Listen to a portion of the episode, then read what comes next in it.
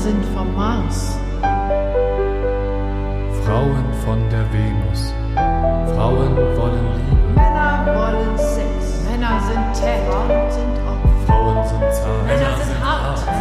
Alle diese Botschaften haben eines gemeinsam. Sie trennen Menschen nach Geschlecht. Sie prägen uns und nehmen Einfluss darauf, wie wir einander begegnen. Vielen Menschen geht es nicht gut damit. Bei vielen Menschen, Männern wie Frauen, bleibt eine große Sehnsucht nach Ganzheitlichkeit und Verbundenheit. Es wird Zeit. Kommen wir zurück. Zurück von Mars und Venus. Der Podcast vom Mensch zu Mensch. Von und mit Eilert Bartels. Willkommen zurück von Mars und Venus, liebe Janine Vogel. Ja, hallo. Ich begrüße dich sehr. Ähm, ja, kurz mal überlegt, wo wir uns kennengelernt haben. Das war Ende 2019 vor einer Lesung zu, zu dem Männerbuch in Hannover. genau. Und wir hatten uns vorher, glaube ich, nur auf Facebook Mhm. äh, gekannt, äh, sind uns da begegnet. Und du warst mir aufgefallen ähm, wegen vieler Posts, die du damals gemacht hast und jetzt wieder machst, ähm, im großen Themenkreis rund um, ich fasse es mal mit einem Wort zusammen, äh, Geburtskultur. Ja, Ja, das Wort Menschen hätte auch gepasst. Das würde, ähm, das wäre dann die Brücke zwischen uns. Menschen ist die Brücke zwischen uns und das, ähm, ja, dieses Thema Geburtskultur ist eins, was, was, was, was mich sehr, sehr beschäftigt. Ähm, eigentlich auf allen Ebenen, so, Mhm. weil wir alle äh, geboren worden sind, Ja. weil sehr viele dazu äh, von, von uns Menschen dazu beitragen, dass weitere Menschen geboren werden. Mhm. Ähm, vielfach auf sehr schöne Art und Weise. Ich wollte gerade sagen, meist haben wir wirklich irrsinnig viel Freude dabei. ja, auf jeden Fall. Ähm, auf jeden Fall in den Fällen, wo wir Freude dabei haben. ja. So tatsächlich äh, gibt es, und vielleicht wird das ja auch Thema, ähm, ähm, die traumatischen Erlebnisse, die Ja. dabei auch mit einer Rolle spielen können. Ähm, Im engeren Sinne der Geburtskultur ähm, hat es mich einfach so sehr berührt, ähm, deine Post zu lesen, weil ich selber Vater zweier Kinder bin, bei deren Geburten ich auch dabei war. ja. Ähm, bei denen ich vor, unter der Geburt und nach der Geburt, ähm, die Wochen nach der Geburt einfach gespürt habe, was für eine vulnerable Phase das ist, was für eine Phase großer Verletzlichkeit einer Familie. So. Und darum habe ich an deinen Posts so sehr angedockt, weil die äh, von einer großen, großen Sensibilität genau Mhm. in dieser so bedeutsamen Phase für alle Beteiligten. Jetzt Ja. fehlt mir das letzte Verb andockt. Ich weiß es. Mhm. Ja, Ja, ich bin schon sehr berührt und habe wirklich Gänsehaut, weil ja, es ist, es ist bedeutsam, wie wir geboren werden. Und es ist absolut bedeutsam, wie mit uns Eltern, nicht nur mit den Müttern, genauso mit den Vätern umgegangen wird, wenn dieses unfassbar sensationelle Ereignis stattfindet. Und es ist ein eklatanter Unterschied, ob eine Frau, ein Mann ähm, während der Geburt gesehen werden, sie ihren eigenen Weg gehen können oder ob sie ähm, ja, im, im, im Zuge der, boah, mir ploppen gleichzeitig so viele Sachen auf. Das ist, Schreib's ja auch. Das ist ganz, ganz irrsinnig, weil auf der einen Seite, ähm, ja, ich kann es mal gleich so sagen, ähm, dass sie Teil der Gesellschaft, die wir denn sind, Opfer werden das ist eine ganz merkwürdige Formulierung, die ich noch nie so, so benutzt habe, aber in der Tat, also es ist einfach, ähm, ja, auch unter die Räder kommen. Also die, das, was in unserer Gesellschaft passiert, ist so viel an Separierung. Es ist so viel an, ähm, an großem, großem Einfluss von, von Pharmaindustrie, von Versicherungen, von, ähm, von Wirtschaft, von Kirche das ist mir in den letzten 15 Jahren ist mir das so unfassbar bewusst geworden, was da an kulturellen Prägungen drin ist, dass Geburt so stattfindet, wie sie eigentlich stattfindet. Also wie sie derzeit stattfindet. Ich sage mal in den letzten 20 Jahren. Und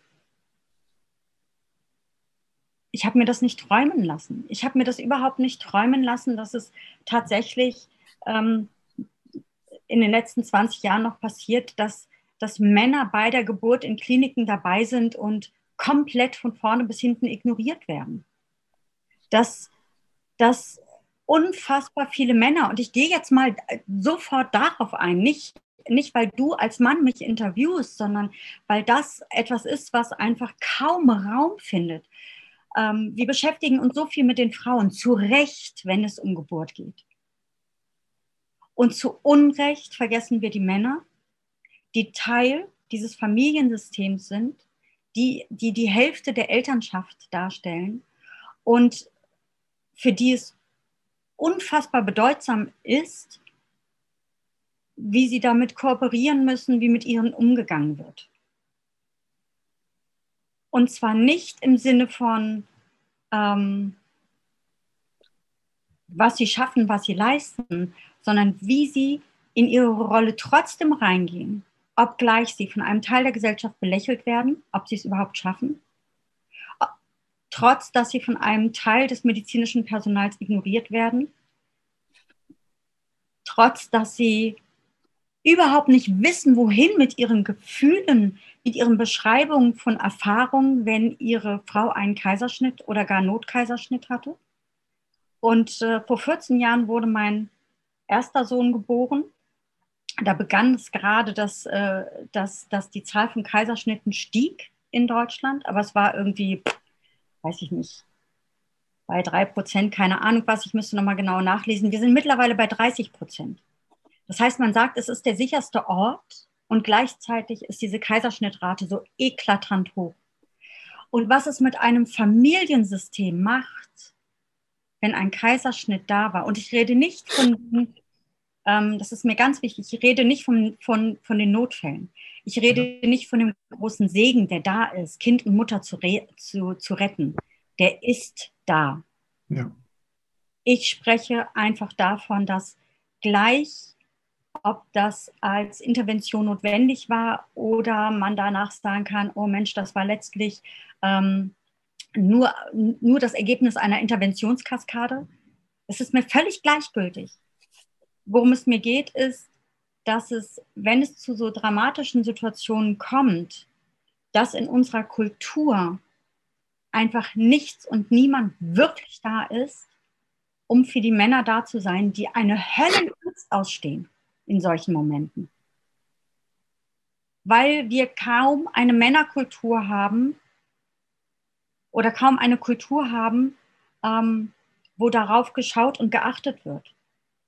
Die, die meisten Männer, die sagen, naja, da war so eine brenzliche Situation und vor allem werden sie hinterher gefragt, und wie geht es deiner Frau oder Freundin? Wer fragt denn danach, Mensch, ey, wie ging es dir denn damit? Ich habe gerade wieder mit einem Vater gearbeitet, die, hatten, die haben schon ein paar Kinder gehabt. Ja, da war das die, die, die, die fünfte Geburt und zwei waren Kaiserschnitte. Und wir haben vor dieser fünften Geburt erstmal dem Raum gegeben, was vor einigen Jahren zweimal passiert ist. Und dabei ist nochmal klar geworden, boah, der, der konnte es auch nirgendwo lassen. Du kümmerst dich dann ja als Mann auch erstmal um Frau und Kind. Das ist jetzt ein sehr, sehr grobes, sehr krasses Detail erstmal. Aber ein wichtiges. Ja. Ein gesellschaftlich einfach wichtiges. Mhm. Gesellschaftlich sehr, sehr wichtig, weil es einfach in vielen, vielen Facetten ähm, der Vorbereitung des Momentes, des Geschehens und der Zeit danach zeigt, wie sehr wir äh, uns Menschen separiert haben in Mann und Frau, wie sehr wir es ähm, oft haben, dass die Separierung da ist in, nee, das ist halt so und wenn du ein Problem hast, dann musst du halt gucken, ob du dir irgendwie psychologische Beratung oder so holst.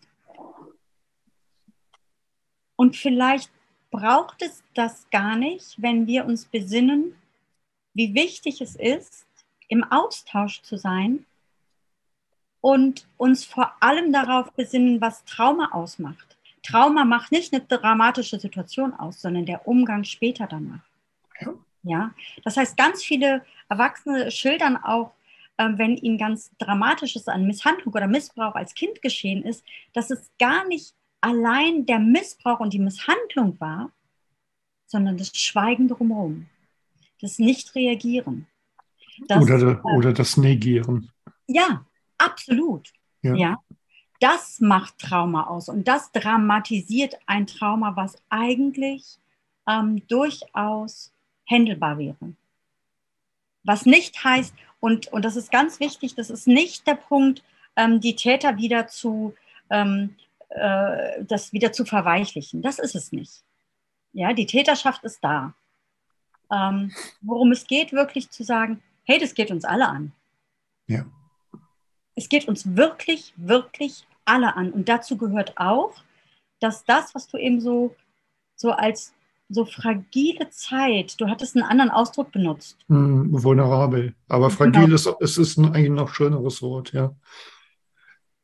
Ja, etwas ist, wo wir sagen müssen, hey, wir sind 2022 und in den letzten 20 Jahren haben viele Hebammen, die eher alternativ, die eher so ein bisschen ähm, äh, ja auf so einem, so, einem, so einem sehr zugewandten Weg waren, immer wieder erklären müssen, hm, das ist kein, hm, das ist kein Tagesbett, das ist ein Wochenbett. Und es ist auch kein Wochebett, sondern Wochenbett. Ja? ja. Das heißt, diese, diese Nestzeit, diese zauberhafte Nestzeit, wo ein Wesen, was ja schon längst komplett ist, ähm, auf die Welt und in ein System kommt. Und wir wissen von systemischen Aufstellungen, wie relevant es ist, dass ein System sich ordnen kann. Wir wissen, wie, wie, wie wichtig das ist, wenn, ein, wenn jemand stirbt in der Familie wenn ein neues Geschwisterkind dazukommt. Es gibt sogar systemische Aufstellungen mit Haustieren, Haus und keine Ahnung was. Mhm. Aber es hat bislang noch nicht den Rückschluss gegeben, zu wissen, oder nicht, ja, zu wissen schon, aber den, aus dem Wissen den Rückschluss zu ziehen und zu sagen, okay, wenn ein Wesen, was da ist, zur Welt kommt und in einer Familie sich integriert, braucht es eine gebührende Übergangszeit des Integrierens. Und das ist die Wochenbettzeit. Ja. Und wie selbstverständlich ist es, statt, oh, wann kann ich mal gucken kommen, ähm, dass Freunde, dass Familie, dass Kollegen sagen, hey, was esst ihr denn gerne? Ich bringe euch mal was zu essen vorbei. Ähm, dass Betriebe ähm, Unternehmen, Arbeitgeber ähm, integrieren. Ähm, ja, natürlich haben sie als Partner, ähm, weiß ich nicht, so und so viele Tage oder Wochen, weniger Stunden oder frei oder keine Ahnung was. Nein, unser System hat gesagt, ach, wenn Ihr Mann so viel arbeitet, wissen Sie eigentlich, dass Sie eine Familienhilfe beantragen können. Ja. Ja, okay. dann ist die Wäsche gewaschen und, und da ist eine Unterstützung. Und das ist wichtig, aber nicht fürs Familiensystem. Denn die Familienhelferin, die wird wieder gehen. Ja. Putzperle wird auch wieder gehen.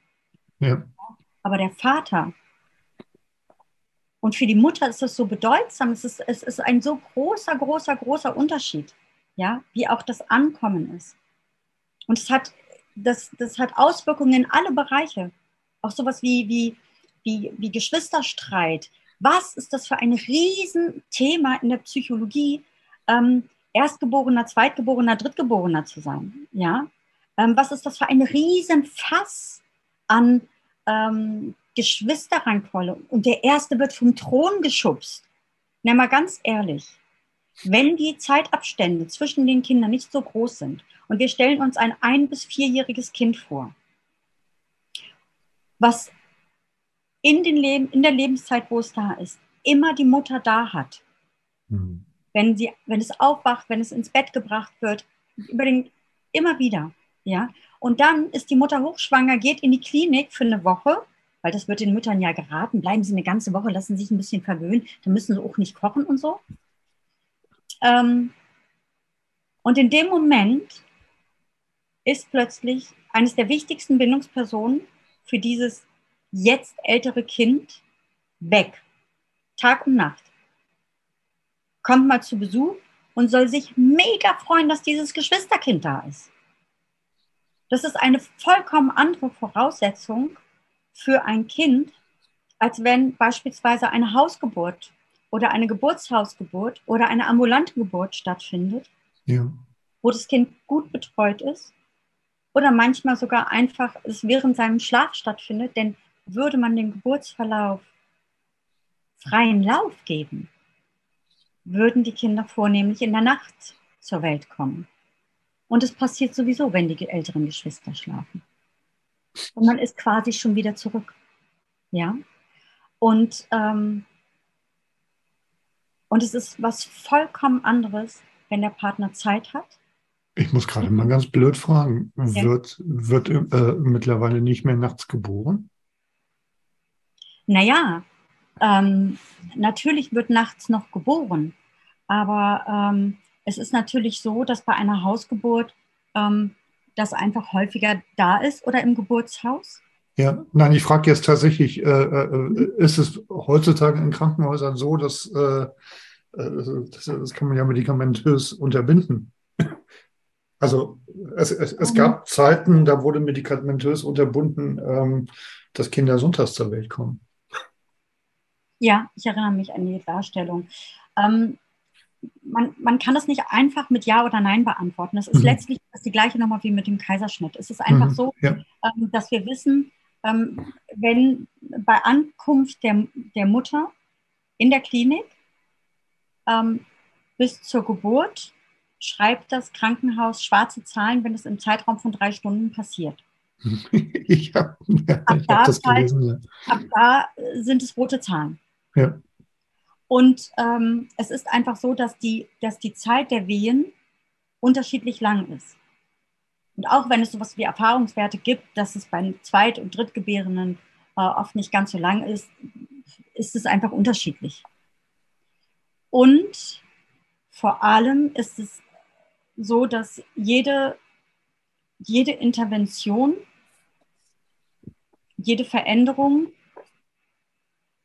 kann eine Verzögerung, eine Verlangsamung der Wehentätigkeit bis zum Geburtsstillstand mit sich bringen. Und das ist eine riesen Palette. Das, ist, das beginnt beim Ortswechsel. Das geht über, ähm, über Fragestellungen. Es geht über ähm, Medikamente, angebotene Interventionen. Denn wir müssen uns vorstellen, dass, dass, dass das vergisst man immer leicht. Ähm, ich kann das nicht so gut physiologisch äh, erklären, weil das rutscht bei mir immer, ich muss es nachlesen. Aber es ist so, ähm, wenn, Ich- das ist im Grunde genommen, als wenn du hochkonzentriert bist. In, Mhm. je, je mehr du wie, die Frau wie so eine, so eine Glocke unter sich hat, Mhm. äh, über sich hat, wie so eine Käseglocke und ganz bei sich ist, Ja, desto mehr geht es den natürlichen Verlauf. Und auch der kann ähm, zwischen 20 Minuten, zwei Stunden und zwei Tagen dauern. Ja? Mhm. Jedes Mal, wenn, wenn, wenn quasi die Frau angesprochen wird, äh, haben Sie Ihre Versichertenkarte dabei? Ähm, ja. Oder keine Ahnung was. Ja. Ähm, wir haben uns ja. Kommt man wieder, wieder in diesen anderen Bewusstseinszustand und, und kommt raus. Selbst mhm. das ist sozusagen schon etwas, was verzögert. Und je länger ähm, sich das verzögert und je länger es über diese drei Stunden hinausgeht, mhm. desto nervöser, nein, das ist gemein, nervös trifft es nicht, desto mehr ist ein medizinisches Personal, ein unter Druck. Personal unter Druck, ganz genau. Ja, ja, ja. Mhm. Ich musste gerade dran denken, äh, wir haben ja vor, vor ein paar Wochen schon mal telefoniert, ähm, bestimmt auch zwei Stunden miteinander. Ja, locker. Mhm. ähm, und da sind wir, ähm, also mir ist es ja immer auch so ein Anliegen, tatsächlich auch über die Geschlechtergrenzen hinweg mhm. ähm, äh, äh Dinge äh, spürbar nachvollziehbar zu machen. Ja. so. Mm. Und ich erinnere mich, dass wir ähm, da habe ich mich im Telefonat schon für entschuldigt und, und ähm, ähm, also in Anführungszeichen entschuldigt und du hast aber gesagt, du hast da überhaupt kein Problem mit, dass ich äh, die Analogie, äh, Analogie zwischen Gebären und ähm, einem wirklich festen Stuhlgang mhm. ähm, ja, ausschalten ähm, gebracht Also ähm, mir geht es hier jetzt hier, hier ist nicht um die Bewertung dessen, was da rauskommt, sondern halt das, was, äh, was, was, körperlich, physiologisch passiert. Mhm. So. Und ich glaube, äh, während du das eben so sagtest, so, dass jede Unterbrechung, jede Frage nach der Krankenkassenkarte, das Spüren der Frau, okay, das Personal steht hier unter Zeitdruck und so weiter und so fort, dass das einen Einfluss auf diesen ähm, Vorgang hat, der ja ein zutiefst körperlicher Vorgang ist und ein, ähm, also äh, äh daher die mhm. Analogie. Also wenn, wenn du mitten dabei bist, irgendwie dich deine Stuhlgangs zu entledigen und die Peristaltik arbeitet, dann arbeitet sie. So, das kannst du zwar ähm, unterbrechen, aber also da war gerade so die Vorstellung so, ähm, ich weiß, das ist ein ganz blöder Vergleich, aber ich glaube, der macht es jedem Menschen, so egal, egal, egal welch, äh, welch, äh, welches Geschlecht der Mensch hat, äh, wird es an der Stelle nachvollziehbar. Also mal ganz gerade rausgesagt, wenn du auf dem Klo hockst und kackst und wirst angesprochen, mhm. dann unterbricht das einen eigentlich natürlichen Vorgang. Ja, es, also ja, dazu mag ich zwei Sachen sagen. Einmal, einmal eröffnet es das Feld, was das wichtigste an Geburt überhaupt ist, Intimität und Sicherheit. Ja. Das sind die absolut wesentlichsten Bestandteile einer gelungenen,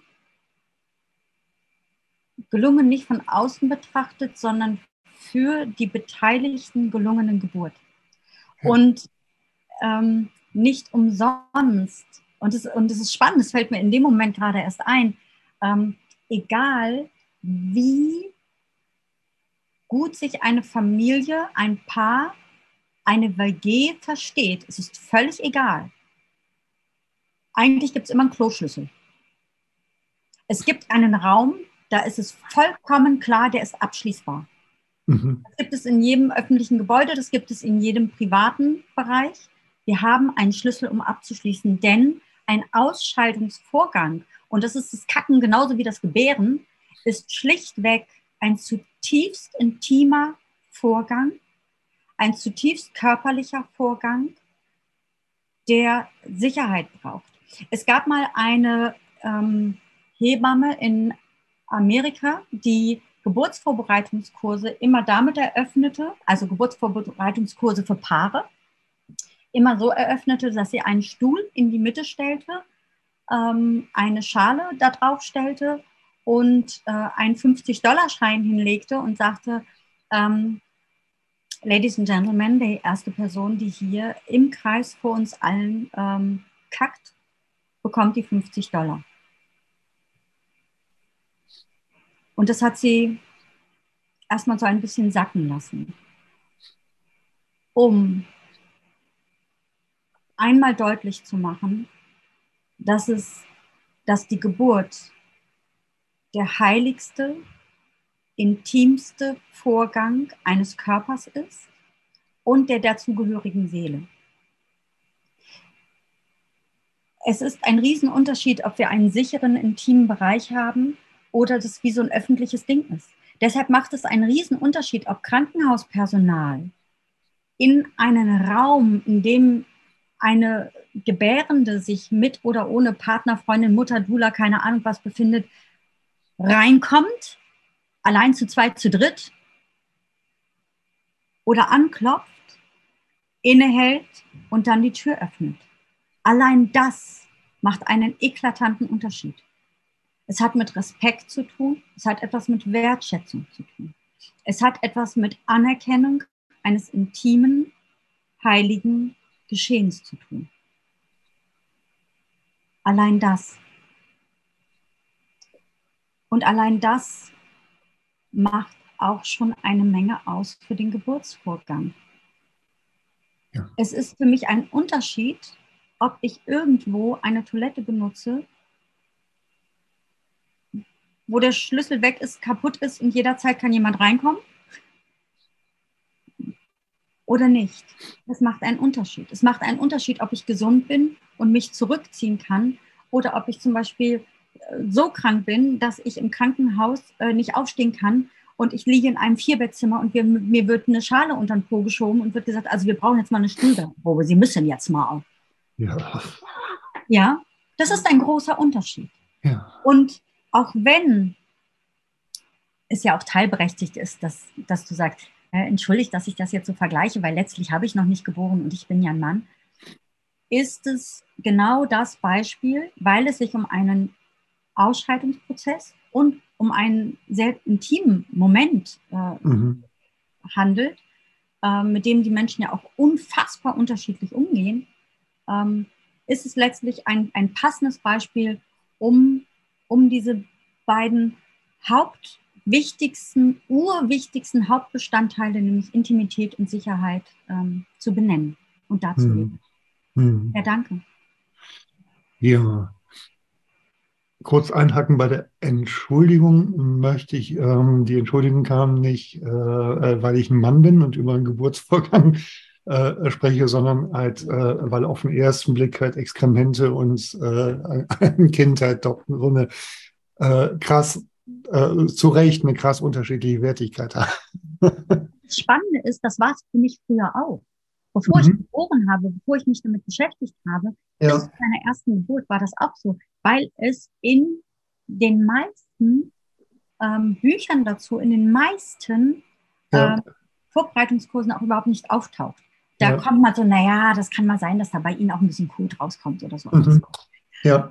Tatsächlich ähm, ist es aber so, dass ganz, ganz viele ähm, tatsächlich Stuhlgang ablassen unter den Wehen und sich auch vor, äh, während der Wehentätigkeit mal übergeben, mhm. was natürlich Frau und Mann dann erstmal oder die, die dabei sind, äh, wenn sie es nicht anders äh, wissen, zutiefst verunsichern können. Mhm. Also Gott, jetzt soll hier ein Baby geboren werden und jetzt ist auch noch unkontrolliertes Kacken und jetzt muss sie auch noch kotzen. Also das, das verunsichert dann erstmal in dem Moment, Gott, was ist denn jetzt los? Mhm, auf jeden wenn wir Fall. aber wissen, wenn wir eine erfahrene Hebamme oder Dula dabei haben, ähm, die uns sagen können, hey, das ist ein Zeichen für gute Wehentätigkeit. Ja. Wenn wir uns ja. wieder entspannen und wissen, ah, okay, ja, ja. der Körper mhm. macht nichts anderes als wundervoll zu funktionieren und sich der Dinge, die es gerade echt nicht gebrauchen kann, weil es hat keine Zeit für Verdauungsprozesse. Ja. Also alles raus, was keine Miete zahlt, ja, weil, weil der Körper sich einfach zentrieren muss auf das, was gerade Hauptjob ist. Ja, ja. So. Damit kann man sogar erklären, dass, dass Frauen eher kalte Füße und kalte Hände haben, weil der weibliche Organismus dafür mhm. ist, das Baby zu wärmen. Also ist das Zentrum der Wärme weit weg von Füßen und Händen. Damit, ja. damit hätten wir das auch geklärt. Mhm. ja, danke. Ähm, ja, also äh, nur um das noch abzuschließen, also die, die äh, Entschuldigung lag halt, halt äh, äh ähm, nicht bei der Tatsache, dass ich ein Mann bin mhm. und, und, und, darüber nee, spreche, sondern, sondern ähm, so und Ähm, wie ich aber drauf kam, das hatte tatsächlich äh, was damit zu tun, dass es, dass ich immer denke, so, ja, Männer und Frauen haben natürlich unterschiedliche Körper. So. Mhm. Ähm, aber wie, wie äh, Judika das mal so schön äh, gesagt hat, auf der Ebene äh, dessen, was wir fühlen, sind wir Menschen und auf der Ebene können wir uns verbinden. So, und auf der Ebene habe ich dann irgendwann mal Judika gefragt, die halt äh, nun zwei Kinder geboren hat. Ähm, sag mal, Judika, wie muss ich mir das eigentlich mit äh, den, also kann ich mir das irgendwie nachvollziehbar machen, wie sich Venen anfühlen. So, und ich habe es dann mal so, so versucht. So. Und da kam eben halt der Stuhlgang. So, so ähm, wenn ich auf dem Klo sitze und halt einen wirklich äh, großen, sehr festen Stuhlgang gerade ausscheide, ähm, so dass ich das Gefühl habe, es zerreißt mich. So, es gibt ja so, was nicht, kennst du vielleicht ja. solche Momente, so, was dann auch echt wehtun kann und wo du merkst, so, die Peristaltik arbeitet und die drückt das raus und du kannst dich nicht mehr dagegen ähm, sperren. Ja.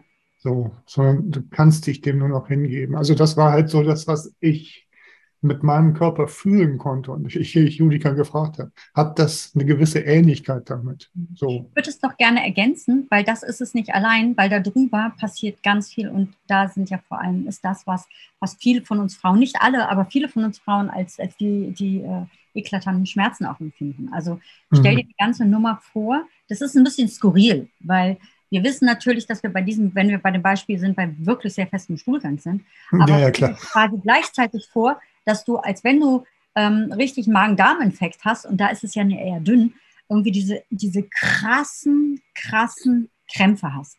Ja, ja. Ja, also in die Richtung. Okay. Weil, ja. weil das, das, das wäre quasi zu einfach gesagt. Ja. Also ne, ich, ich, kann, ich, ich kann mit diesem Beispiel mitgehen, mhm. aber äh, oberhalb des, des Ganzen ja. ähm, oder, oder davor quasi ähm, ja passiert auch was. Ja. ja. Mhm. Und, und, da ist ja äh, quasi diese ganze Bauchmuskulatur, mhm. die ganze umgebende Muskulatur arbeitet ja. ja. ja. Und, und den einzigen Vergleich, den wir da haben können, ist, ist tatsächlich, ähm, wenn, wenn, wenn wir wie bei einem Magen-Darm-Infekt so ganz, ganz krasse Krämpfe haben. Ja. So, und das ist Kombi. Das ist die Kombi. Ah, da kommen wir dem Ganzen mal charmant nah. ja, ja, also äh, es ist völlig. sein muss, ist, dass es bei allen Frauen unfassbar unterschiedlich ist. Ja, ja natürlich. Also das ist ganz klar. Ja, bei allen, bei allen, nein, bei allen Männern, bei allen Frauen, bei allen Menschen ist, ähm, ist der Ausscheidungsprozess von Stuhlgang, die, die, die Wahrnehmung von Magen-Darm-Infekt, die Wahrnehmung von Wehen und Geburt unfassbar unterschiedlich und die ganze Bandbreite ist da so oder so. Also das ist selbstredend wie roter Faden untergelegt quasi. Ja, ja ich äh, habe mir das gerade noch mal was notiert. Ähm, da komme ich nachher noch mal drauf zurück. Ähm, ja, also an der Stelle noch mal kurz äh, äh abrunden zusammenfassend. Ähm, ich bin keine Frau, ich werde auch nie eine Frau werden. Ähm, und ich bin auch damit einverstanden und im Großen und Ganzen ganz äh, äh, glücklich und zufrieden, dass ich in dem Körper stecke, in dem ich stecke. Ähm, tatsächlich ist es, äh, und, und, und das war halt halt der, äh, der, der Grund, dass ich halt einfach äh, äh, finde, ähm, ja, natürlich bin ich keine Frau, natürlich bist du kein Mann, aber ähm, wir können doch gucken, über welche Wege wir ähm, einander verstehen können. Mhm. So und im Verstehen annähern können. So, und ja. so, da helfen solche Brücken. Mhm. So, ich fand das mal sehr spannend, äh, um das mal umgedreht ähm, zu schildern. Ich hatte ähm, mal ein Gespräch vor vielen Jahren mit einer Freundin, die sagte, sie hat eine Hypnosesitzung in Anspruch genommen, weil sie einmal erleben wollte, wie es ist, einen Penis zu haben und mhm. penetrieren zu können. Mhm. So, und dann habe ich sie gefragt, und was hast du erlebt? Und sie sagt, ach, das war ganz toll, das war ein ungeheures Gefühl von Macht. Ach. Okay. Das habe ich da auch gedacht. So, Ja. ach, okay. Ich habe dann halt hinterher überlegt, okay, wie, wie, wie würde ich denn das jemand äh, beschreiben, der noch nie penetriert hat? Ist dann auch eine der Fragen geworden, die ich äh, in dem Männerbuch drinstehen habe und äh, später auch entsprechend im Frauenbuch.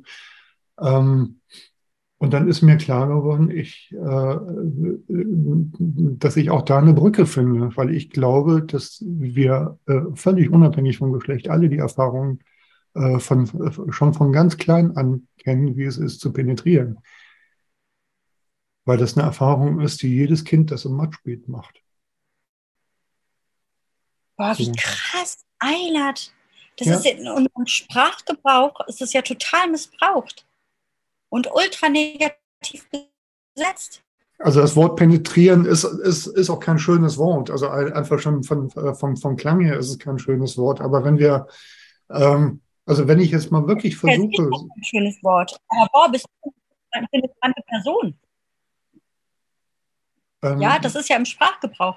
Boah, der penetriert einen richtig. Oder, oh, ist das eine, eine, eine penetrante Person? Äh, ja, ja, richtig, genau, genau.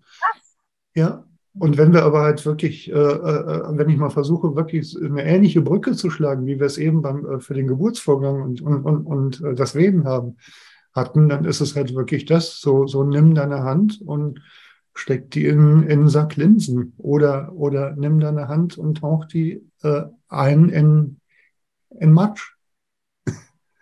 So, also und, und, und spür, wie sich das anfühlt, wenn, wenn, äh, wenn deine Hand oder dein Finger oder womit auch immer du irgendwas in irgendwas eintauchst, wie das Ja. davon umschlossen wird, wie du darin versinkst, auch wie du, also auch den Aspekt von Macht können wir ja gerne äh, gefühlsmäßig mit reinnehmen, weil natürlich kannst du auch, auch äh, ja, den Matsch penetrieren, in, in, in dem Sinne, wie wir es gerade eben genannt hatten oder wie du es gerade ähm, Ja. genannt hast. Natürlich kann das penetrant sein, aber es ist halt so, so, so viel mehr. Und das ist tatsächlich eine, eine äh, sehr leicht erfahrbare körperliche Brücke, die wir da schlagen können.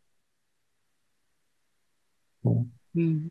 So, und wenn, jetzt würde ich an der Stelle mal behaupten, wenn du die Intensität genitalen Empfindens, die uns ja allen, die wir mit Genitalien ausgestattet sind, zur Verfügung stehen, kombinierst mit diesem Gefühl, wie es sich anfühlt, deine Hand in irgendetwas einzutauchen oder deinen Unterarm in irgendwas einzutauchen, ähm, dann kommen wir der Sache auch schon ziemlich nahe.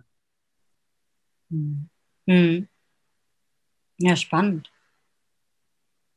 Ich merke gerade, während du, während du das so beschreibst, dass das, dass das körperliche Erleben und das Fühlen für mich so weit weg ist von Macht. Und es fühlt sich gerade fast wie Glatteis an, über eine zutiefst körperlich-mentale Empfindung zu sprechen. Und dabei ist irgendwann mal ziemlich zu Anfang wegen einem Beispiel das Wort Macht gefallen. Das ist schon ganz schön interessant. So, das ist, fühlt sich fast wie Glatteis an. Ne?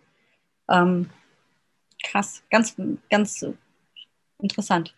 Was fühlt sich wie Glatteis an? Ich, Ja, das verstehe ich nicht. Man kann, Naja, in, in, dem, in dem ausgehenden Beispiel von der Dame, die sich hat hypnotisieren lassen, ähm, spielt ihr das Machtgefühl ja, eine Rolle.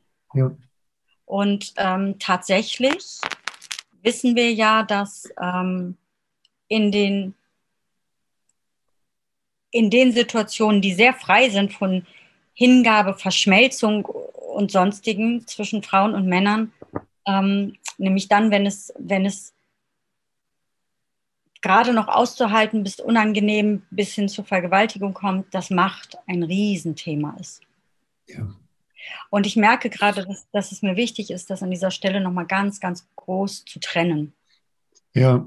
Ja, weil ich glaube einfach, dass diese, dieses Machtthema keins ist, was die Körperlichkeit gebracht hat. Also dass Mann gleich machtvoller, Ähm, da rutschen wir gleich in ein anderes Thema. Ja, eigentlich ein, ein sehr berührendes, großes Thema, was du in, dein, in deinem Buch, äh, in deinem ersten Buch beschrieben hast. Ne? Also wie sehr, es ist eigentlich ein großgesellschaftliches Thema, wie sehr ähm, Männer per se schon schauen müssen, ähm, dass sie nicht übergriffig, dass sie nicht gewalttätig, dass sie nicht so und so sind, weil sie ja letztlich Gefahr laufen per se, weil sie Mann sind, dass sie das tun. In der kulturellen Sicht. Genau, in der kulturellen Sicht. Ganz genau.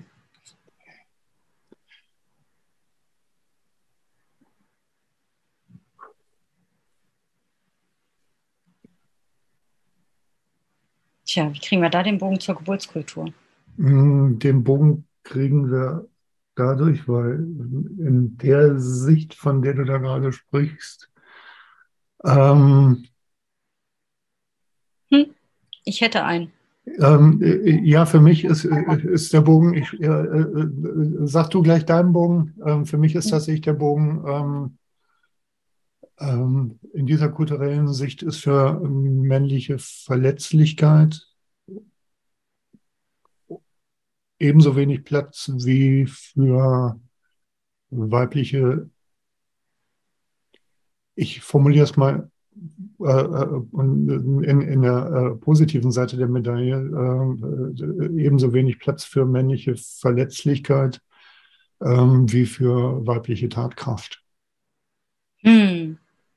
Tatkraft, das ist ja spannend. Ja, also für mich ja. ist, ist, ist, das die positive Seite der Medaille, äh, auf der negativer Seite äh, eben mal Täterschaft steht.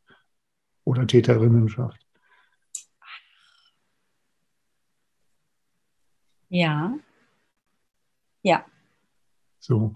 Ähm, mhm. für, für, für mich wäre der Bogen da tatsächlich wieder anzuknüpfen an die verletzlich, äh, an, an, an, an äh, äh, an das, was du zu Anfang sagtest, ähm, ähm, wie Männer unter der Geburt nicht beachtet werden, beziehungsweise auch nach, in der Phase vor und nach der Geburt. Ich habe einen ganz ähnlichen Bogen. Ja. Ähm, der heißt einfach nur ähm, rosa, blau und kaum was anderes. Ähm, das, das, trifft es eigentlich, weil, weil da beginnt die ganze Nummer mhm. Ähm, von der Stigmatisierung von männlich und weiblich.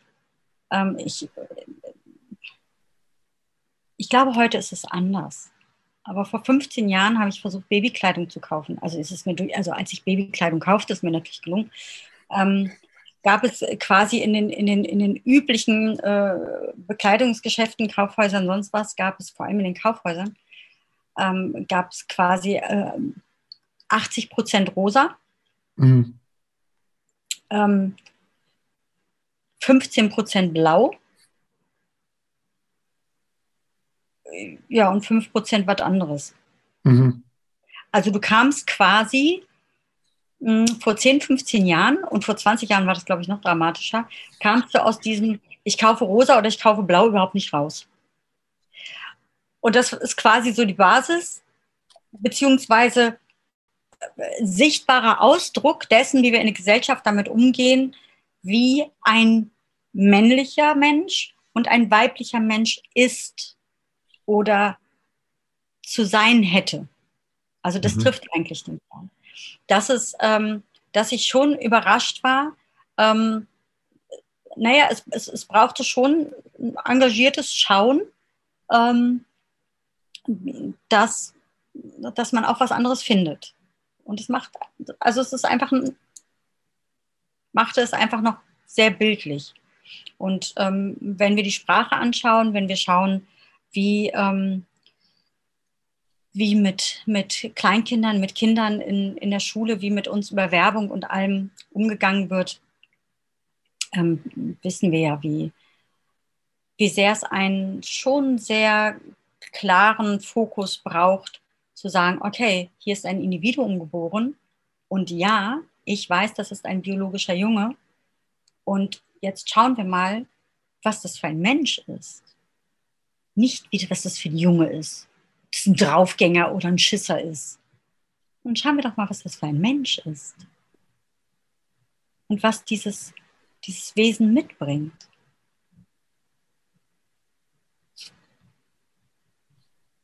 Insofern, da schließt sich dann der Kreis kulturell.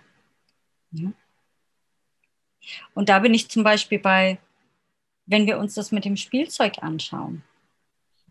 Wenn wir uns anschauen, dass es nach wie vor irgendwie Einrichtungen gibt, hm, wo es sein darf, dass Kinder, Jungen ausgelacht werden, die mit Puppen spielen. Was nicht heißt, dass sie mit Puppen spielen sollen. Überhaupt nicht. Bitte, free, ja, ganz free. Bitte, ja.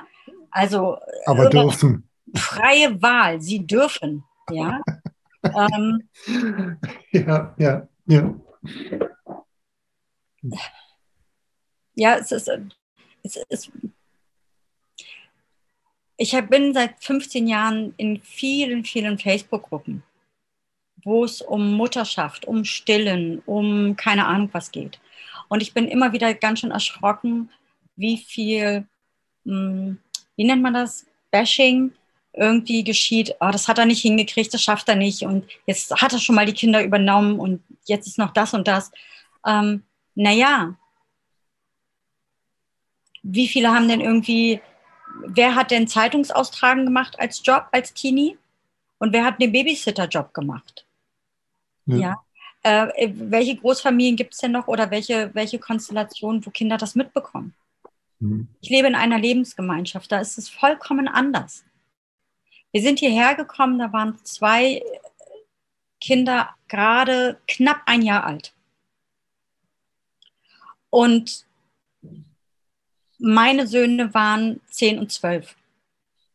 Und diese zwei Einjährigen haben sich im Verlauf dieser Zeit in der Lebensgemeinschaft selbst Menschen, weitere Bezugspersonen ausgesucht, neben ihren Eltern.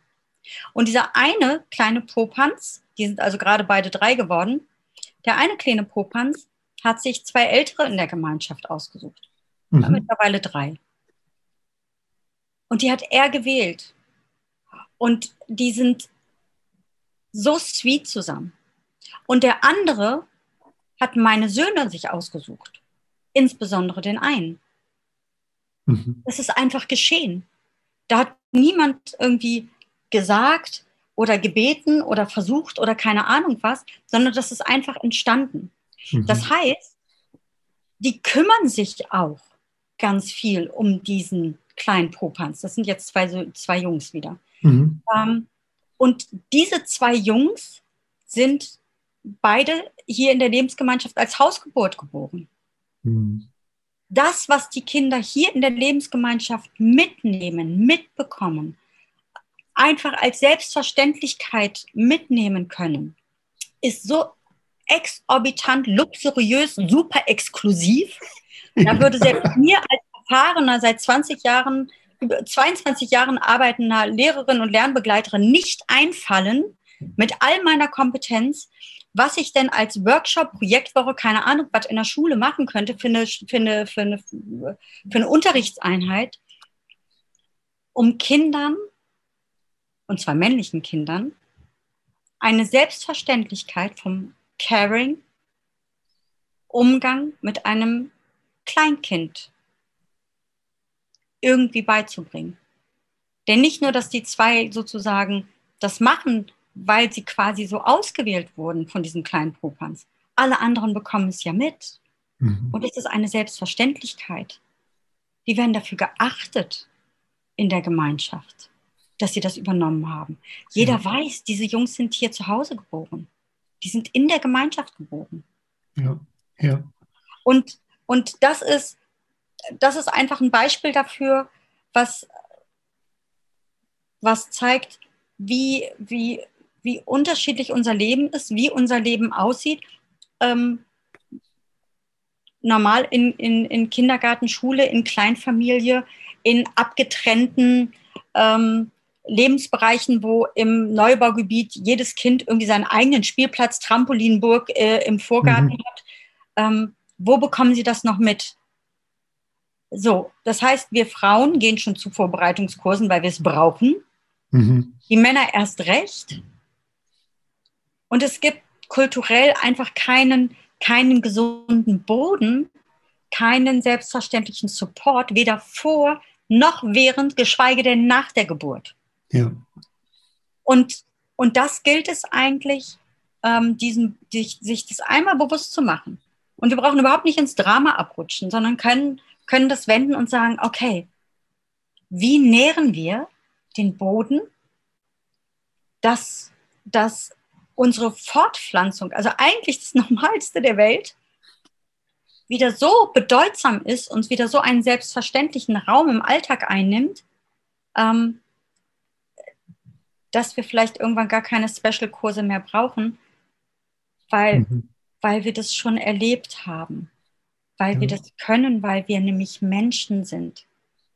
Wir müssen uns mal überlegen, wir sind viel, viel ähm, ausgebildeter, viel mehr Profi, viel mehr in Experte in Teildisziplinen unseres Berufes als in, wie funktioniert mein Körper? Wie bin ich als Mutter? Wie bin ich als Vater, als Onkel, als irgendwas? Und wie ja. funktioniert mein Körper? Ja, ja. Puh, ja. Äh, wenn ich dir zugehört habe, ähm, kriegte ich wieder den Link zu den Ursprüngen unserer Kultur.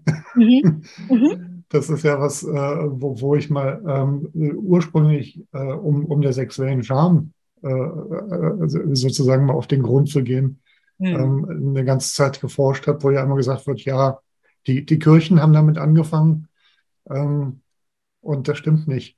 Mhm. Das, das Kind ist früher in den Brunnen gefallen und ähm, für mich war das eben halt tatsächlich dieser Moment der Sesshaftwerdung. Da habe ich, habe ich auch schon öfter mal drüber gesprochen, darum will ich das hier gar nicht so sehr ausführen, aber mit der Sesshaftwerdung ähm, haben wir systematisch begonnen, Lebewesen nach Geschlecht zu trennen ähm, und aktiv in die Sexualität anderer Lebewesen einzugreifen, um Ertrag daraus zu erhalten. Ja. Und ähm, und was, äh, wenn wir uns angucken, wie Viehzucht heute funktioniert, dann äh, ähm, was, was äh, äh, Kühe und ihre Kälber durchmachen kurz nach der Geburt, das geht ja, äh, äh, die werden ja sehr, sehr schnell voneinander getrennt und leiden wie Hölle. So, diese ganze Thematik, ähm, glaube ich ja tatsächlich, ist dadurch, dass wir ja Spiegelneuronen haben, dass wir mitfühlende Wesen sind, ähm, und das dementsprechend halt auch erleben, dass das auch was mit uns gemacht hat. Ja. So, also, weil mich eben schon so die Befrage äh, beschäftigt hat, äh, warum tun wir Menschen das anderen Menschen eigentlich an? Warum haben wir eine Kaiserschnittrate in Deutschland von um die 30 Prozent? In den USA ist die noch eklatant höher, meines Wissens. Ja. Ähm, und weil ich gerade im Moment äh, sehr viel äh, lese zum Thema Beschneidung, ähm, mhm fiel mir da auch nochmal äh, in gewisser Weise eine Parallelität auf. Also ich rede hier jetzt äh, tatsächlich äh, von, von, von Säuglingsbeschneidungen oder, oder halt in, in, einem, in einem Kindesalter, ähm, wie es äh, halt aus rituellen Gründen halt mhm. häufig gemacht wird. Äh, betrifft übrigens alle Religionen. Also es ist jetzt kein, kein, also da das, wird das ist kein, kein Bashing einzelner Religionen, sondern das findet sich genauso auch in evangelikalen Kirchen in den USA. Ähm, also das ist. Äh, das war auch in deutschen Krankenhäusern ohne, ohne Betäubung. Entschuldigung, das ist eine Zwei-Minuten-Sache und das ist vorbei. Ja, ja, also, richtig. Also das ist, äh, sorry. Richtig, ja. Ohne, ohne, ohne Betäubung bei einem Säugling, ja. So. Ja, also hört mal rum, irgendwie äh, bei euren also, Brüdern, Vätern, keine Ahnung was. Ja. Also, ich möchte an, an anderer Stelle ähm, äh, auch nochmal ähm, mit jemandem ein Video zu machen, darum will ich dem jetzt gar nicht so viel Raum ja. geben. Ähm, aber tatsächlich ähm, die Frage, warum tun Menschen äh, einander ausgerechnet da, wo es um Sexualität und die Früchte von Sexualität geht. ähm, warum tun wir äh, uns da ähm, von Generation zu Generation regelrecht ritualisiert ähm, so viel Gewalt an? Ja, das ist eine wirklich große Frage. Und ähm, ein, ein, ein bisschen ähnlich war meine Frage in den letzten 20 Jahren eigentlich, wenn wir, was, was ist das eigentlich, was uns Menschen ausmacht und warum sind wir hier, mit welcher Aufgabe, wenn wir so viel Freude, so viel Glückseligkeit, so viel Zufriedenheit, so viel Sprudeln, Sprühen, Quietschen irgendwie empfinden kann, können, ähm, dass wir tatsächlich in der Lage sind, gleichzeitig so viel desaströses, kränkendes, frappierendes, existenzielles, dramatisches Leid zu verursachen und zu empfinden. Mhm. Weil die Bandbreite an Emotionen ist ja unfassbar. Ja. Ähm, und es tut mir immer wieder, mh, hm, also mir fällt es sehr schwer, nach der Ursache zu schauen. Mhm. Und ich habe in den letzten 20 Jahren gemerkt, ähm, mein Weg ist da eher der Maria Montessori-Weg, gar nicht so sehr zu gucken und zu ergründen, woran liegt, sondern in die Beobachtung zu gehen. Mhm. Und ähm, was ich beobachte ist, je natürlicher, je freier, mhm. wobei der Freiheitsbegriff natürlich auch noch ähm, spannend ist, aber je, je natürlicher, je freier, je intuitiver, wie individueller Wege beschritten werden vom auf die Erde kommen, den Weg beschreiten und die Erde verlassen, als auch währenddessen neues Leben auf die Welt zu bringen und Menschen zu verabschieden, desto zufriedener, desto friedvoller sind die Menschen. Ja. Je traumatisierter, mhm. je ferngesteuerter, je mehr von der Wahl und Entscheidung anderer abhängiger Lebensläufe von der Wiege bis zur Bahre, mhm. desto unzufriedener und damit, und das wissen, und das ist für mich ein ganz spannender Aspekt, Aspekt weil das wissen wir von, ähm, von den ganzen neuronalen ähm, Forschungen und den Hirnforschern, je unzufriedener ich bin als Mensch, desto leichter gelingt es anders.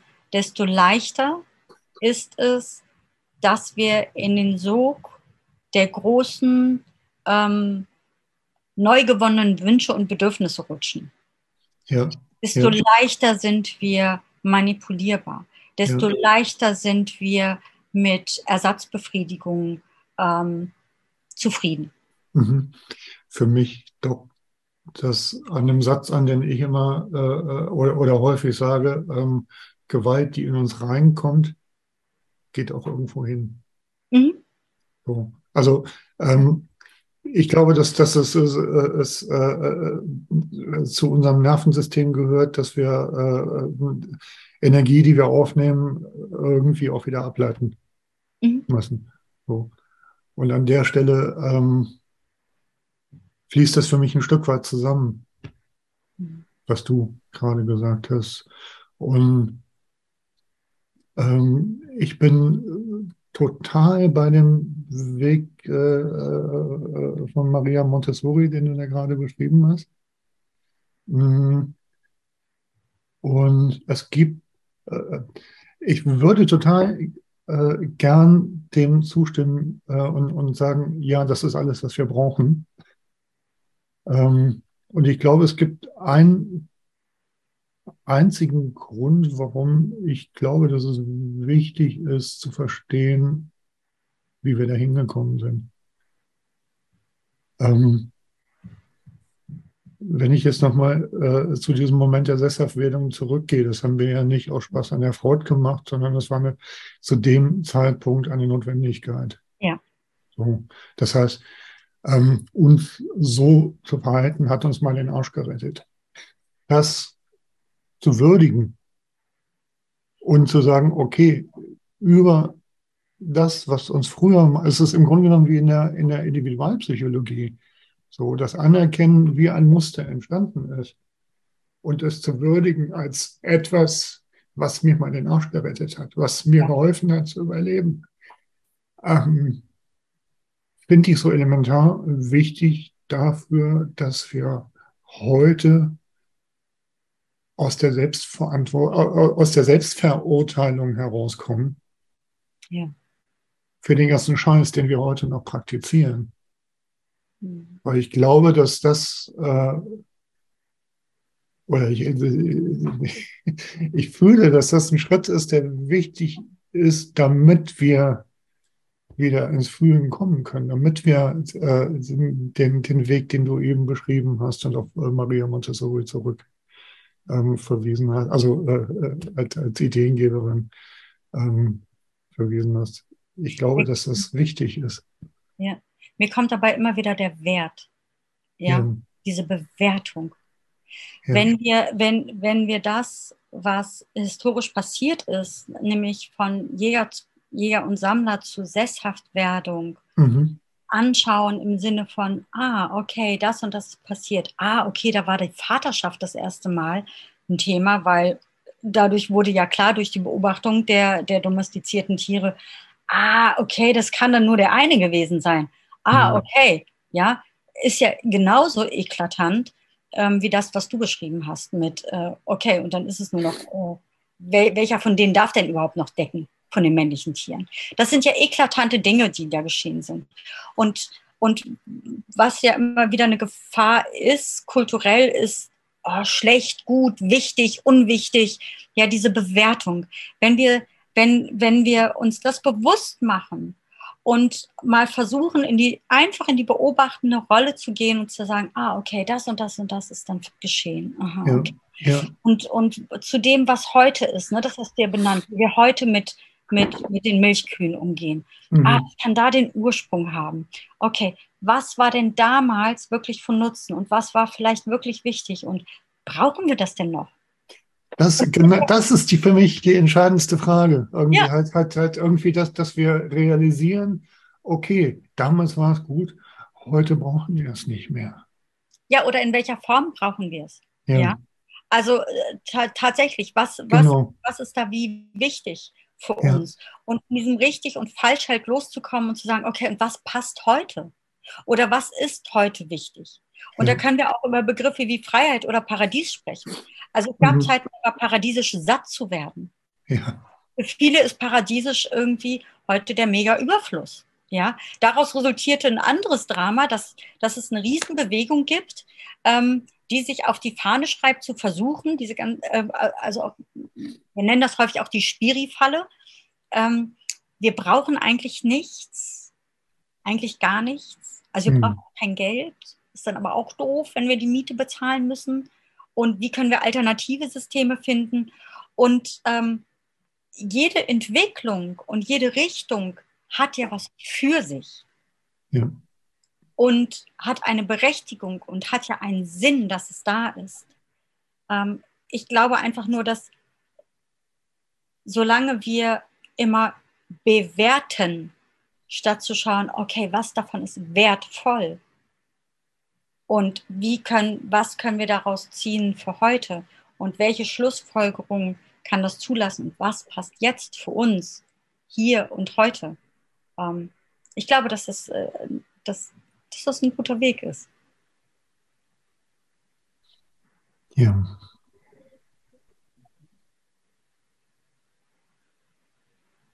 Sogar in der Geburtskultur. Ja, Ja. eigentlich überall da, wo Menschen lebendig sind Ja. und lebendig miteinander leben wollen. Also auch dieses Selbstverständnis, dass die Männer bei der Geburt dabei sind. Ne? Da, da schaut keiner mehr, wie ist das überhaupt entstanden? Warum ist das so? Ja, Und daraus resultiert, dass viele Männer überhaupt nicht gefragt werden, sondern eher so, naja, ist doch klar, bist du Mann oder Maus? Oh, ouch, das war keine Frage. Mhm. Dann ist es eine Voraussetzung, eine Selbstverständlichkeit. Was nicht nur dazu führt, dass Männer nicht gefragt werden, ob sie dabei sind, sondern dass Frauen sich überhaupt nicht mehr den Raum nehmen. Möchte ich das eigentlich? Es ist ein Mhm. intimer Raum, der wichtig ist. Das heißt, durch, eigentlich ist es dadurch, dass, dass, dass Geburten in die Klinik kamen, Mhm. waren Frauen plötzlich allein mit fremden Menschen.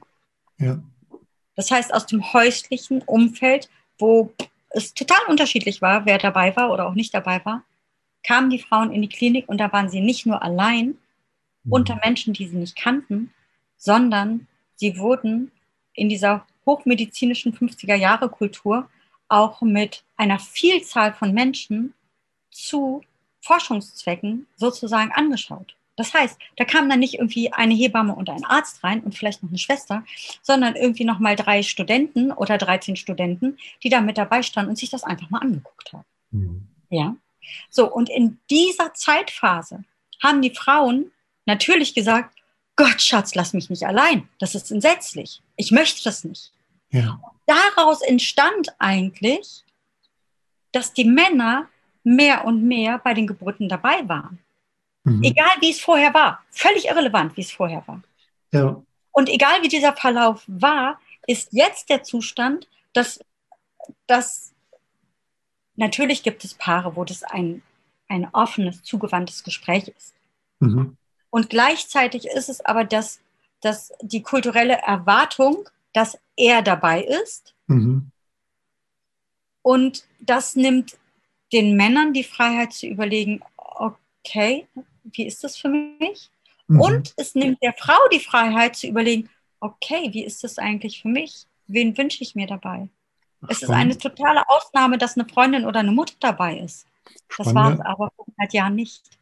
spannende Aspekte, die du da reinbringst. Danke, dass du die so auf dem Schirm hast. So, ich habe so, so kurz gemerkt, dass wie in mir so die Befürchtung aufkommt, aber dazu kenne ich dich gut genug, dass du ähm, nicht dogmatisch eine bestimmte Version ähm, von Geburt propagierst und sagst, so wäre es eigentlich ursprünglich sinnvoll, Mhm. ähm, weil ähm, da sind wir ja tatsächlich wieder an dem Punkt zu, äh, zu sagen, ähm, okay, was brauchen du und ich und das Kind jetzt ähm, hier und heute? Genau. Genau. So. Deshalb ist das das Wichtigste überhaupt in der Geburtskultur. Was ist mein Weg? Was Ja. ist dein Weg? Was ist ihr Weg? Ja, Ja. Und Ja. das ist für mich die, ähm, die Königsdisziplin der Geburtskultur, der Geburtsbegleitung, Mhm. dass ein Paar im häufigsten Falle oder ähm, eine Frau ihren eigenen Weg gehen kann. Mhm. Und der Benefit und das Sahnehäubchen in unserem Leben ist immer, wenn wir, wenn wir eine Wahl selbst treffen. Wenn die Wahl nicht getroffen wird, Mhm. Denn das ist ja, das ist ja das Dramatische auch und das Verführerische, das hat Gerald Hüther so gut mal beschrieben. Wenn es, wenn es denn ganz dramatisch alles ist, ganz diktatorisch, dann ist es ja auch gar nicht so schwer zu sagen, ich bin dagegen und ich revoltiere, Mhm. ich flüchte oder whatever. Ja. Aber dadurch, dass es ja alles so selbstverständlich und naja, das war dann nicht so glücklich, aber Mutter und Kind sind ja gesund und Mhm. ja, alles so, mh, gibt es überhaupt keinen Anlass zu revoltieren. Es gibt überhaupt keinen Anlass, wenn du, wenn du ein junger Mensch bist und das erste Mal schwanger wirst, zu denken, dass da, dass da sowas wie Gewalt unter der Geburt äh, sein könnte, was seit, weiß ich nicht wie vielen Jahren mittlerweile im November den Roses Revolution Day hat, wo sich ganz, ganz viele, weiß ich nicht, hunderte, tausende Frauen immer wieder schauen, okay, dass sie das verarbeiten, was sie erlebt haben und versuchen, eine Rose in der Klinik oder im Geburtshaus oder sonst wo niederzulegen. Da kommst du ja erstmal nicht drauf. Ja. Und das ist natürlich auch echt was ganz Besonderes. Ja, das ist, das ist einfach, aber das, auch das ist Teil unserer Kultur. Ja, wir leben so frei in der Demokratie Mhm. und die Tücke steckt manchmal im Detail. Ja, ja, was mich jetzt auch noch auf ein Thema bringt, was ich jetzt äh, äh, gar nicht ähm, äh, ausführen möchte mit dir, weil, weil wir dann noch in drei Tagen hier sitzen. ähm, die Folgen von traumatischen Situationen unter der Geburt für das weitere Leben. Mhm. So, das ist ja ein äh, Riesenthema. Was, was bedeutet das nicht durch den Geburtskanal auf die Welt gekommen zu sein, sondern ähm, halt durch einen aufgeschnittenen Bauch. So, was Und auch bedeutet das kann unterschiedlich sein. was be ja, ja, vorbereitet, liebevoll begleitet, großartig laufen. ja, ja. Ich habe tatsächlich noch ähm, einen Gedanken eben aufgeschrieben. Ich, ähm, warte, was habe ich denn da aufgeschrieben? Kulturgeprägtes Erleben prägt biologische Abläufe. Ja, genau, jetzt weiß ich wieder. Ähm, Oh ja. Weil, äh, weil Aber, du, aber weil du, erstmal aus, was du damit meinst. Ja, ja. Ähm, Mhm. Ich, ich habe mir das aufgeschrieben, weil du eben, äh, also von, von einer halben Stunde schon, ähm, gesagt hast, ähm, der Geburtsablauf äh, mit den Wehen und, und so weiter ist ja bei jeder Frau auch total unterschiedlich. Ja. Und in dem Zusammenhang habe ich mich, habe ich, äh, äh, habe ich mir das aufgeschrieben, weil das tatsächlich eine Überlegung war, die mich schon länger begleitet. Mhm. Ähm, gar nicht n- auch beim Thema Geburt, aber auch beim Thema ähm, ähm, Menstruationsschmerzen. Mhm. Weil ich mich tatsächlich frage, ist ähm, Menstruationsschmerzen, ist das etwas, was kulturell in weibliche Körper gekommen ist oder ist das natürlicherweise so? Haben Tiere Menstruationsschmerzen? Haben Frauen in indigenen Völkern Menstruationsschmerzen? Ganz spannende Frage, ich danke dir. Also ich möchte, also ich mag was zu, zu dem, zur Menstruation sagen und dann zum Geschlechtsakt, weil ich das so frappierend finde. Also das eine ist, ähm, grundsätzlich ist jede Äußerung des Körpers, also eine Befindlichkeit, eine Krankheit, ein Schmerz, ein Menstruationsempfinden, ähm, die Sprache des Körpers, die wir nicht mehr kennen, die wir verlernt haben. Wir gehen zu einem Arzt und sagen so und so und der sagt, ja, echt, das ist, äh, also die Diagnose ist, also ihnen geht super oder ihnen geht es ganz keine Ahnung was. Ja, wir haben verlernt, die Sprache unseres Körpers zu verstehen und sind in einer Übergangsphase, wo sich viele, viele Menschen dem wieder zuwenden und wir eigentlich in so einer Übergangsphase sind, wo viele Menschen schon dabei sind, die Signale ihres Körpers wieder zu dechiffrieren. Und da gehört der Geburts, äh, der, der, die Menstruationsbefindlichkeit gehört da genauso zu wie, wie, wie alle anderen ähm, Dinge auch. Ja. Ähm, natürlich hat der Geburts, äh, der, Men oh Gott, der Menstruationsschmerz oder die Menstruationsempfindung ähm, auch andere Aspekte. Und es sind unfassbar viele. Das ist schon angefangen damit, dass, ähm, dass wir alle zyklische Wesen sind. Also das, das ganze Leben ist zyklisch. Mhm. So ist auch ja unser Zyklus. Und ähm, wir haben in einem Jahr 13 Mondphasen. Aber wir haben zwölf Monate. Das heißt, und da kommt wieder dieser Maria Montessori-Aspekt. Es ist mir egal, warum, wer, wann, welchen Kalender, wieso und mit welcher Ja. Absicht. Ja. Was ich beobachte bei vielen Frauen und aus der Literatur weiß und sehr von mir weiß, ist, dass ich als jemand, der sehr abgeschnitten ist, transgenerational und auch von meiner Biografie her, von ihrem Körper und von meiner Seele, dass ich nie mir merken konnte, wann ich meine Tage wieder habe. Mhm. Wenn ich das knüpfen könnte, denn teile ich das Jahr durch, acht, durch 13 Teile, habe ich einen Zyklus von 28. Mhm. Wir haben aber das Jahr geteilt, das Jahr wurde geteilt in zwölf Teile und damit ist alles verrückt. Das heißt, naturgegeben in unserer Kultur haben wir Frauen weder was die kulturelle Umgangsform noch was das überhaupt Nachvollziehen mit Mondzyklen und Rhythmisierung irgendeine Möglichkeit, dem, was da monatlich passiert, nahe zu kommen. Weil es passiert nämlich nicht monatlich, weil es ist nämlich verrückt. Ja?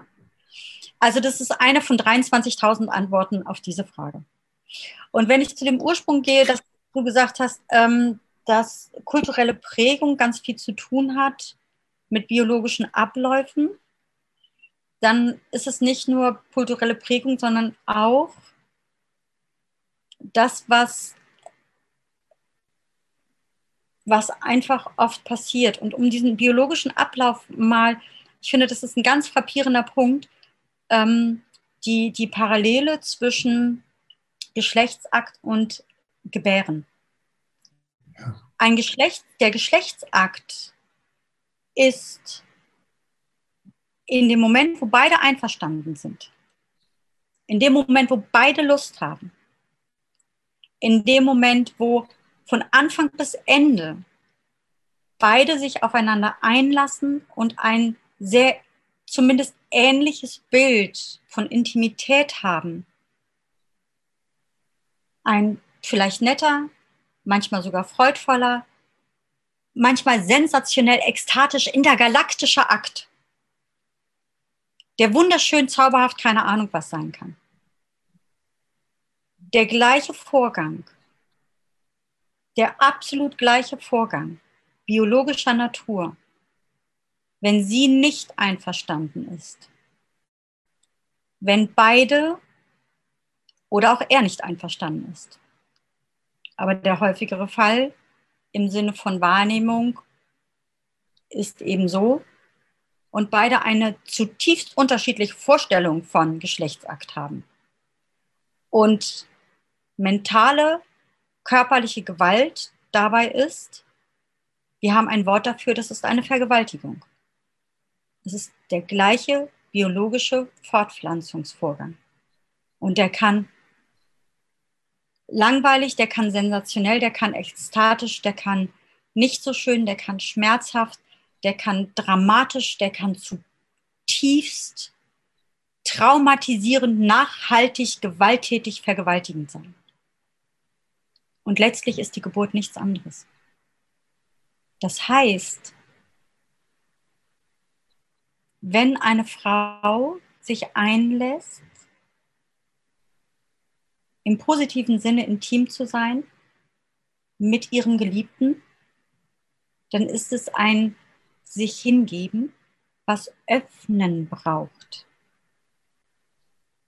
Und allein das ist schon, na, da komme ich später nochmal drauf. Also dieses sich öffnen ist ist das, was die Voraussetzung ist für das Aufnehmen. Für das Aufnehmen des männlichen Geschlechtsteiles und damit mit einer, mit einem Bereitsein, mit einer Bereitschaft für ein gemeinsames Erleben. Und genau das ist es bei der Geburt auch. Je mehr ich in meiner Glocke sein kann, je mehr ich mich dem Atmen hingeben kann. Und keine Krankenschwester steht, die da sagt, aber bei mir wird nicht geschrien. Ja, ja passiert. ja. Nicht von vor zehn Jahren. Ich, ich weiß, ich weiß, ja, ja.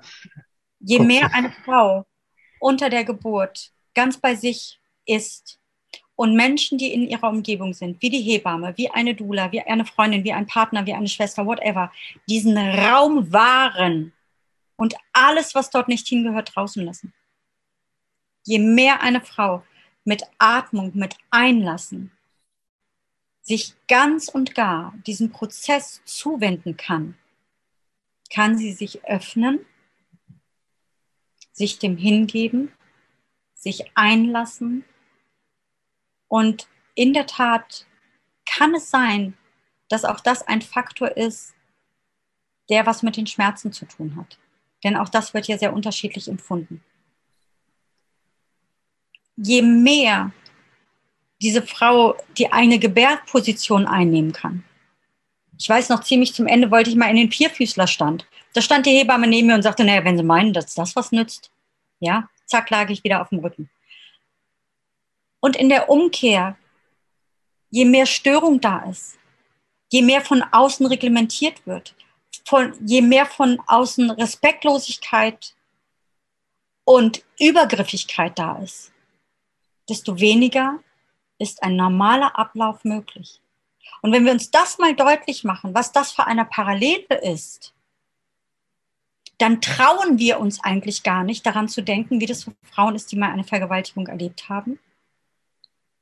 Und dann haben wir keinen Begriff, wir haben keine Ahnung davon, Überhaupt nicht. Null. Niente. Nada.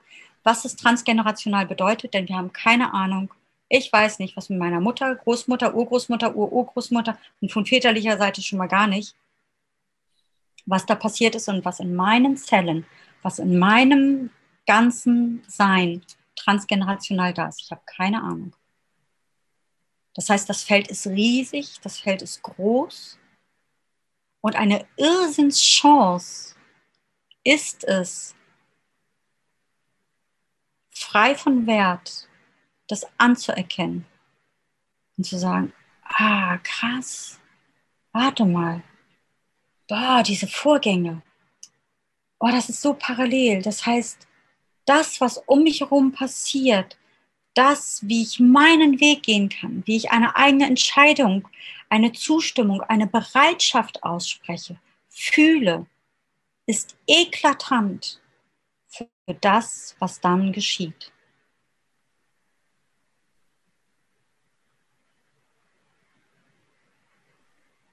Ja.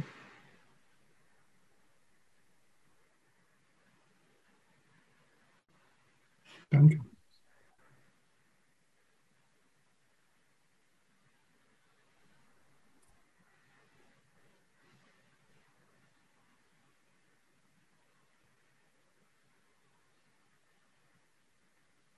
Das heißt, jedes Heilen von jedem einzelnen Individuum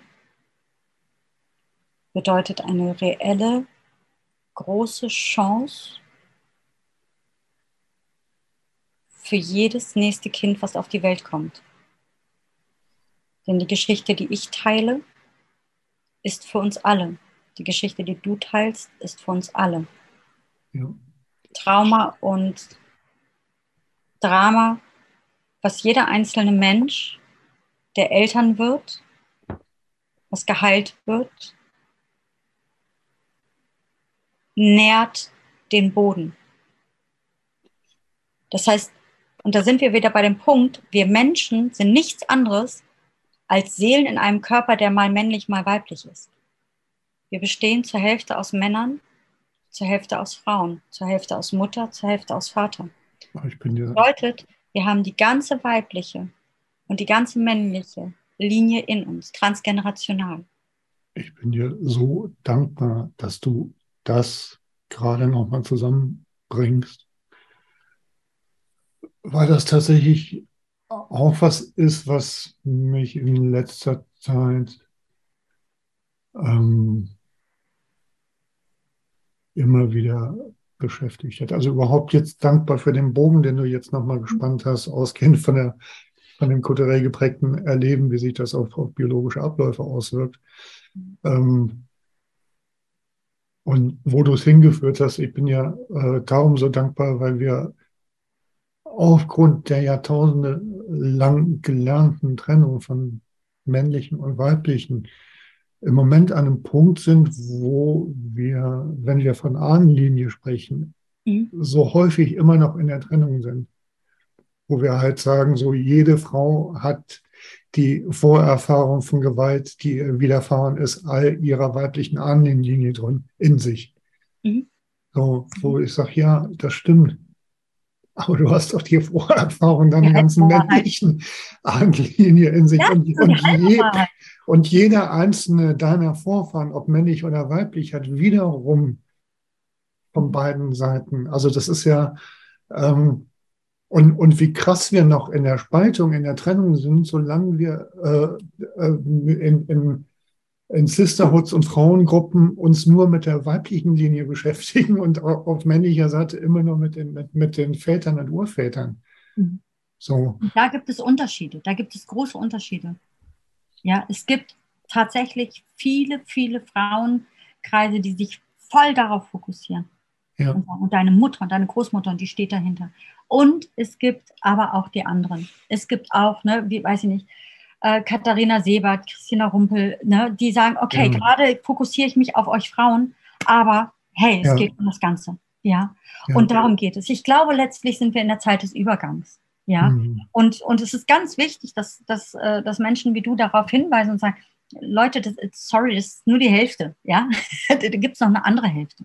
Und dazu gehört ja auch das, was wir ähm, neulich auch besprochen haben, das finde ich so wichtig, immer dieses, das bringt mich immer auf, die, auf dieses für mich Wahnsinnsthema, da könnte ich halt auch, also eine ganze Folge draus, dies, das Patriarchat, unter dem die Frauen gelitten haben. Ja. Mhm. Ah, und welches Baby kam auf die Welt und wollte gerne unterdrücken, vergewaltigen, schlagen und nie weinen und sich nie die Gefühle zeigen und jedes Mal, wenn es Schwäche zeigte, einen auf den Deckel kriegen, ausgelacht, verhemmt, gekränkt und äh, äh, nicht für voll werden? Stopp. Ja, das Patriarchat hat dramatischste Auswirkungen für die Frauen gehabt. Und es hatte dramatische Auswirkungen für die Männer und damit für uns alle. Und das ist für mich der nächste Schritt, dass wir das anerkennen und sagen, okay, und ganz ehrlich, wer von uns hat da noch Bock drauf? Wer von den Männern möchte darum kämpfen, zur Wochenbettzeit oder zur Geburt mal Zeit zu haben? Wer von den Männern hat weiter Bock darauf, ähm, quasi per se kriminalisiert zu sein? Welcher der Männer hat Bock darauf, weiterhin seine Gefühle nur in so einem ganz sicheren Terrain, wofür er ganz viel Geld zeigt, äh, zahlt, in so Männerkreisen mal zeigen zu können? Ich erinnere mich daran, dass du neulich einen Post hattest, ähm, der mich so schockiert hat, dass du einen etwa 30-jährigen Mann interviewt hast, der sagte, also wenn ich, ähm, ähm, wenn ich mit einer Frau intim bin, ist es die einzige Möglichkeit, Körperkontakt zu haben. Ist es das, was in der heutigen Zeit noch passt? Ist es das, wie wir leben wollen? Und da brauchen wir nicht bewerten, schimpfen und 15.000 Ursprünge nochmal auseinander deklarieren, sondern wir können wirklich sagen, okay, puh, das war. Und ja, es braucht noch für viele Frauen Frauenkreise. Und es braucht noch für viele Männer Männerkreise. Und ganz, ganz viele, die ja schon so wundervolle Formate entwickelt haben, wo es, äh, wo es quasi über mehrere Tage geht, wo es erst die Frauen zusammen sind, dann die Frauen, Männer zusammen sind. Und es gibt einen klar vorbereiteten ähm, Zeitpunkt, wo sie wieder zusammenkommen. Ja. Und zwar erst so, dass sie wirklich sich gegenüberstehen,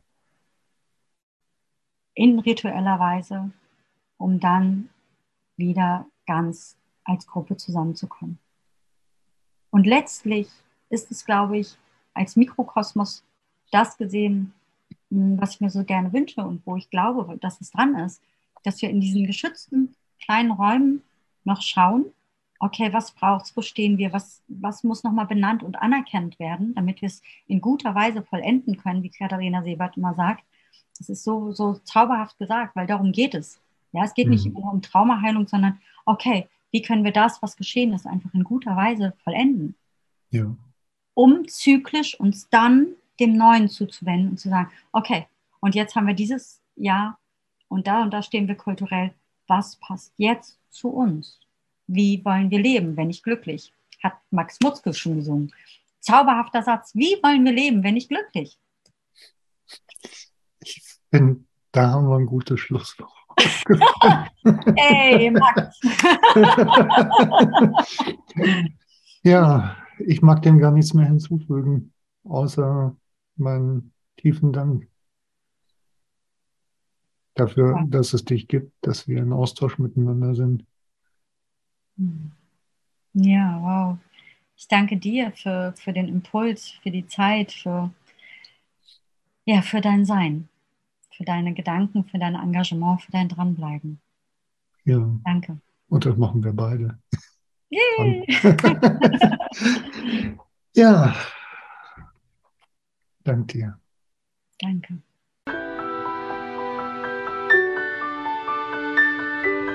Wenn euch die Begegnung von Mensch zu Mensch jenseits aller Geschlechterklischees interessiert, wenn ihr Lust habt, euch in der Begegnung von Mensch zu Mensch auch selbst wiederzuerkennen und in Liebe anzusehen, dann lade ich euch herzlich ein, zurück von Mars und Venus zu abonnieren. Oder ihr schaut auf meine Webseite Männerfrauen wir sind Menschen.de. Den Link findet ihr auch in den Show Notes.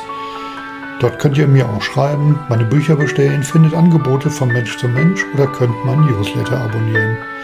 Und nun wünsche ich euch viele berührende Begegnungen von Mensch zu Mensch.